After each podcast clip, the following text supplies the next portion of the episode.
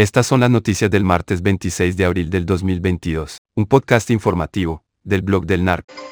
Juez pospone de nuevo audiencia de Emilio Lozoya en caso Odebrecht hasta nuevo aviso. Un juez federal aplazó este martes, hasta dar nuevo aviso, la audiencia programada para este miércoles en la que la Fiscalía General de la República, FGR, presentaría las pruebas que se tienen en contra del exdirector de Petróleos Mexicanos, Emilio Lozoya Austin, por el caso Odebrecht.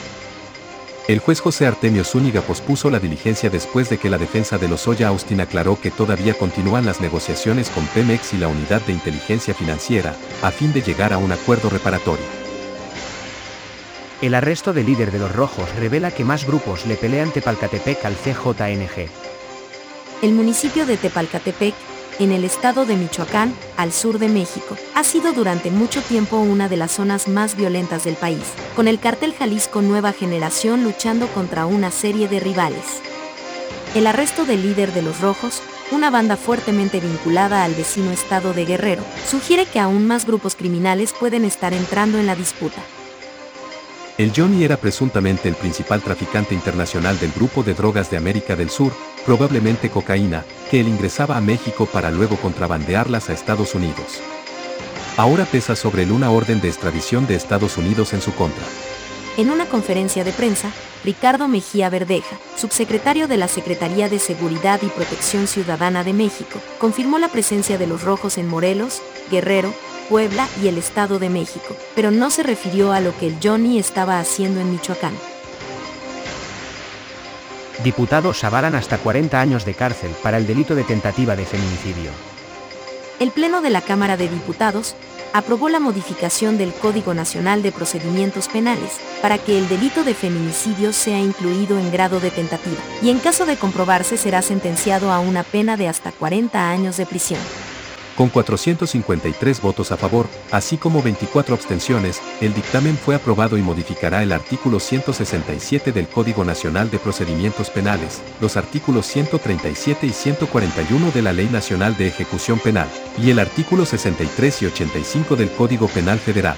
Dicha reforma establece que se ordenará la prisión preventiva oficiosa en los casos de feminicidio en grado de tentativa punible y que no gozarán de libertad condicionada o anticipada y de la sustitución de penas las personas sentenciadas por este delito.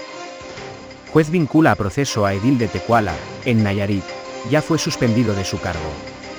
Un juez vinculó este martes a Gabino Jiménez Huerta, edil de la comunidad de Tecuala, en el estado de Nayarit, por supuestamente haber cometido diversos delitos, incluido el tráfico de influencias, por lo que ya fue suspendido de su cargo.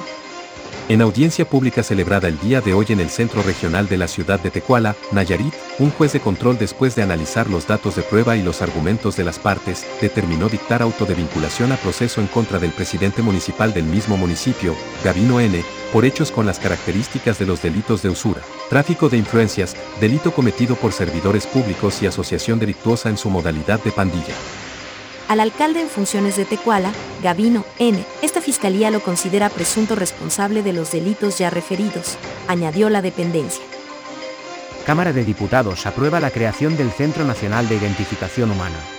La Cámara de Diputados aprobó, en lo general y en lo particular, el dictamen que reforma y adiciona diversas disposiciones de la Ley General en materia de desaparición forzada de personas, desaparición cometida por particulares y del Sistema Nacional de Búsqueda de Personas, a fin de crear el Centro Nacional de Identificación Humana.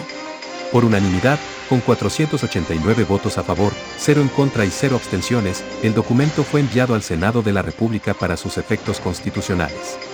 Dicho dictamen establece que el Centro Nacional de Identificación Humana será una unidad administrativa con independencia técnica y científica, adscrita a la Comisión Nacional de Búsqueda.